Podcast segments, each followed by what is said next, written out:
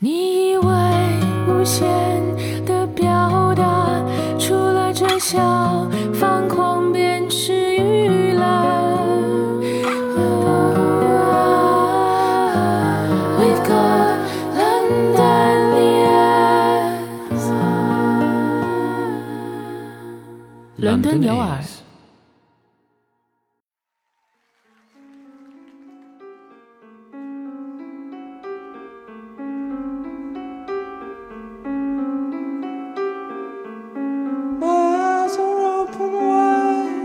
各位好，我是 Lucy。Hello, it's Justin.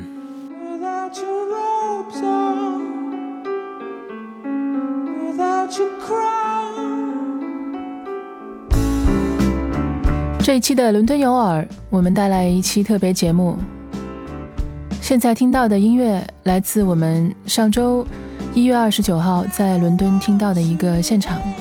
Welcome to another episode of London Ears. We went to see a band the other week, didn't we? First time in, ooh, years it seems, but it was quite nice. We went to Greenwich to a venue called Magazine to see a band called The Smile. 就这么听名字的 Smile，大家也许会觉得陌生，但是如果知道它背后的阵容，就会觉得很熟悉了。 so The Smile features Thom Yorke on vocals, Jonny Greenwood on guitars and other things. Basically, two of the members of Radiohead, plus Tom Skinner on drums, who's from a band called Son of Kemet, a jazz band.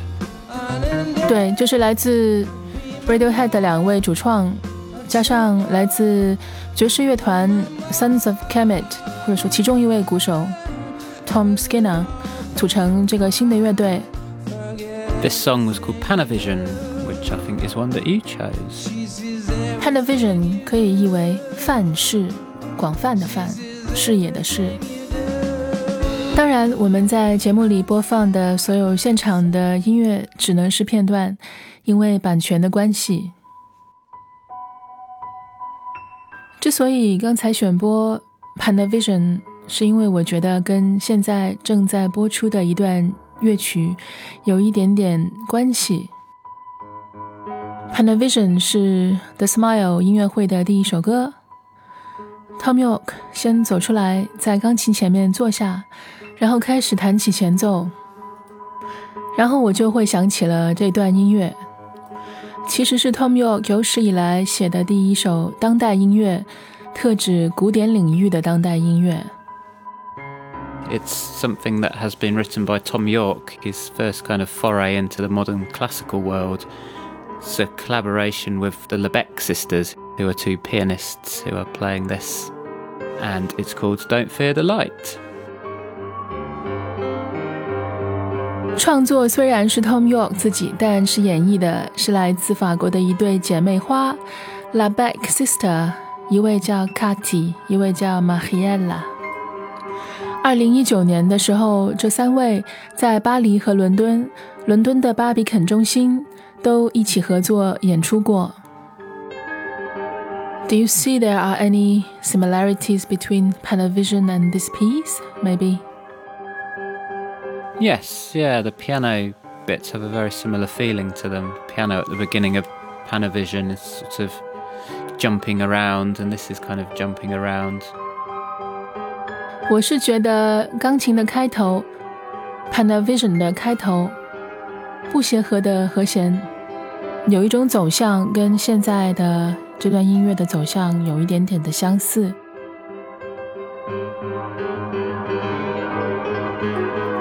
Thom Yorke did say that recent years his biggest influence or his very favorite music acts are the Labèque Sisters. I suspect there are mutual influences there. Hmm, yeah, you wonder how much of them has rubbed off on his composition these days. Be interesting to hear some stuff by the Labèque sisters that they've written and what has actually influenced him. 事实上，在听这场音乐会的时候，我在许多的曲目里面，开头、前奏到贯穿始终的一些节奏、和弦、音阶，甚至是合成器的使用，都能找到当代古典音乐的影响。I guess Jonny Greenwood is someone who's quite active in this kind of field, so it kind of all falls into place.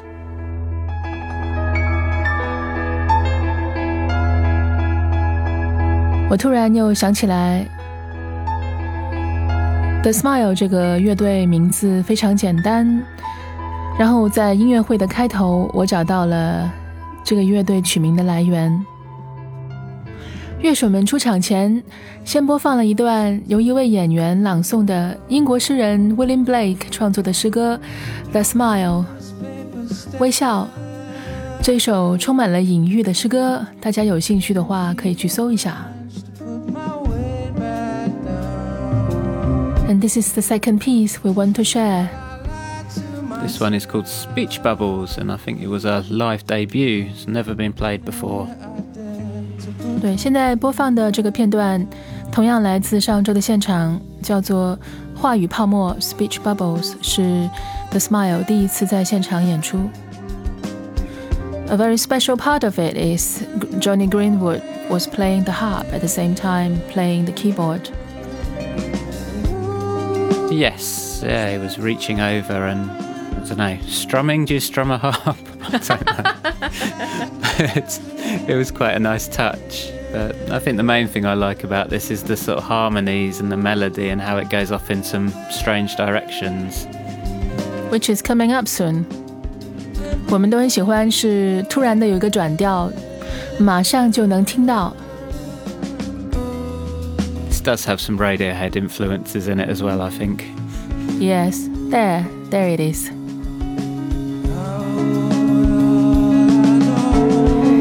is very Radiohead, and it's only natural, I think, as there are two key members are here.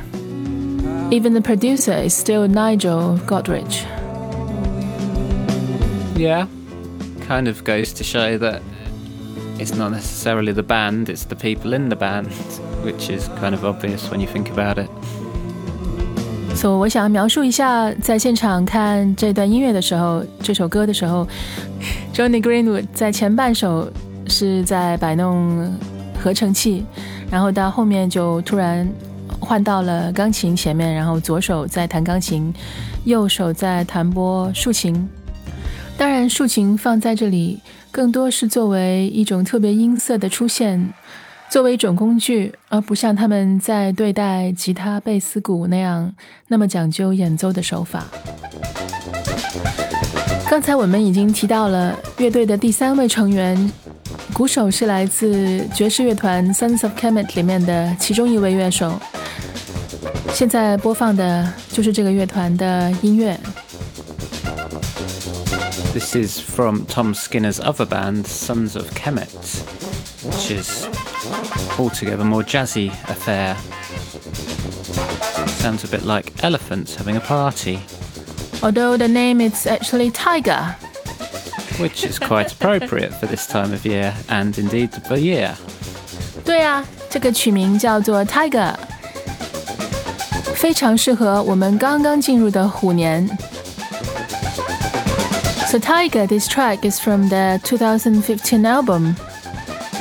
Lest we forget what we came here to do. 可以译成， 最好别忘了我们来这是干嘛的。Lots of elements of Afrobeat in this one. 对，大家应该能听到里面的非洲节奏。Afro jazz these days is quite popular, isn't it? It is indeed. It has a nice little shuffle to it. I think there's two drummers playing here, isn't there? 对，双鼓手。然后在 The Smile 的新单曲的 Smoke 里面， 这个乐队的大号和小号手也出现了。The tuba player and the trumpet player also appear on the Smiles new single, The Smoke. Yes. Still very incestuous.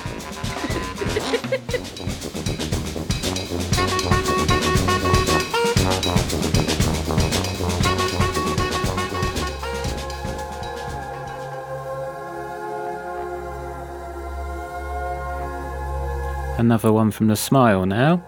This one is called a hairdryer. Now, this one I quite like the way it starts off quite quiet and slowly builds up, becomes quite frantic towards the end. Not really frantic, more kind of a big wall of stuff.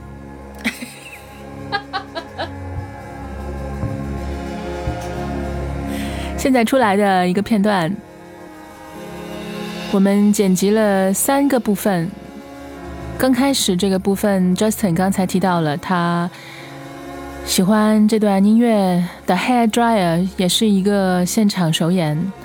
这首歌的开头还比较的安静，慢慢的堆砌起一些能量来，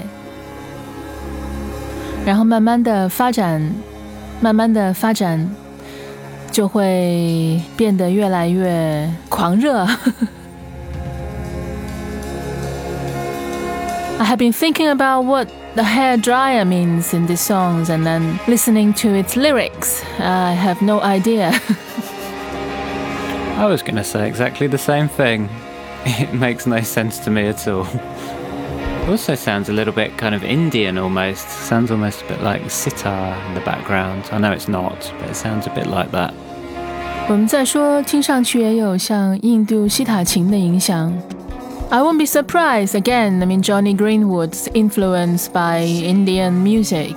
Everybody knows about that, and he plays some sitar as well, among other instruments. I didn't know that. Oh, wow. Seems I'm learning.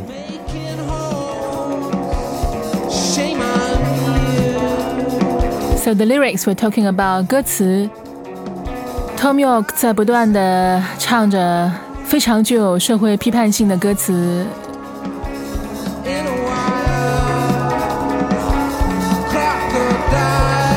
同时又会出现许多具体的或者抽象的字眼，但是放在一起，其实很难去联系这歌名“电吹风”跟这个歌名有什么关系。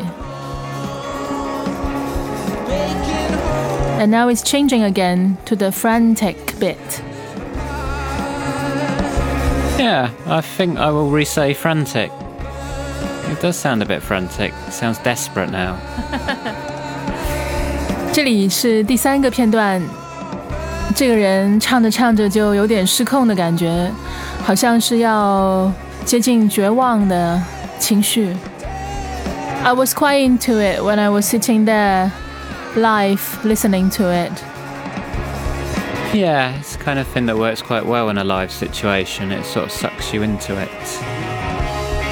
我非常记得现场听的时候很有沉浸感，尤其是现在歌词唱的 "Look at all these pretty lights"，看着这些漂亮的灯光啊，然后当时的舞台就是充满了许多的彩色的灯柱，然后突然都亮起来。 虽然这歌词好像跟歌名又没有什么关系，但是沉浸感是非常的强烈。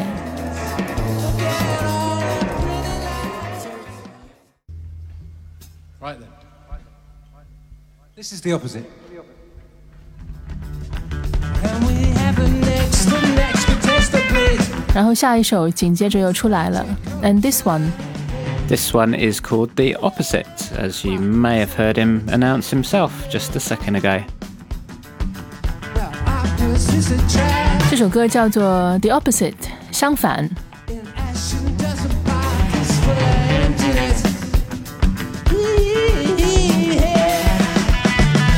I like the guitar in this one. It's almost like there's two guitars having a conversation with each other, or maybe even more guitars. 嗯，Justin 说喜欢这段吉他，Johnny Greenwood 弹奏这段 solo 的感觉就好像自己有两把吉他在对话。接下来，我从现场录音里面剪辑了几段感觉气质比较相似的片段，跟大家分享。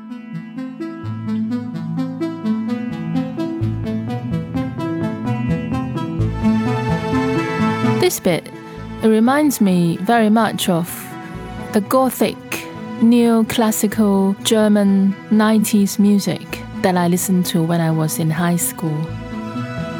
Yeah, the synthesizer arpeggios are very of that era. 就是非常九十年代德国新古典音乐。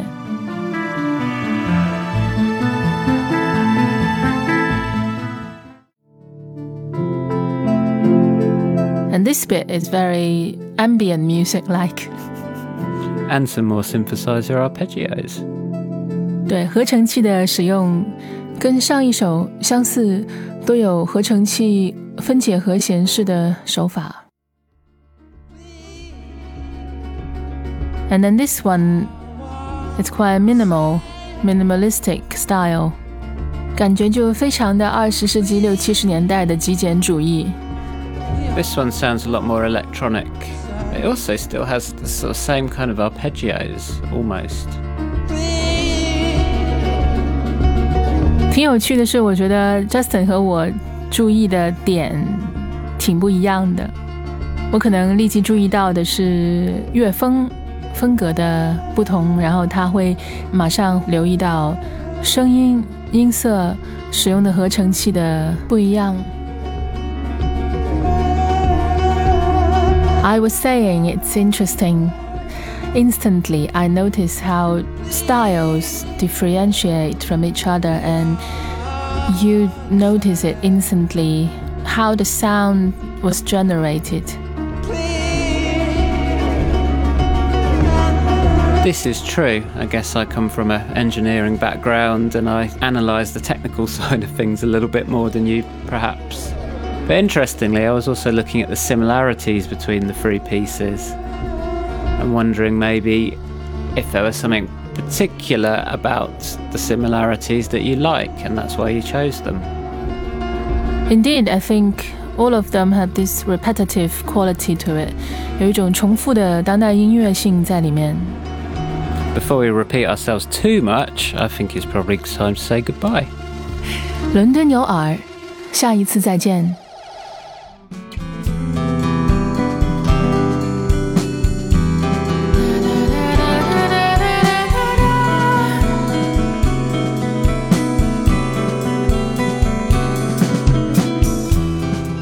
This is London Ears.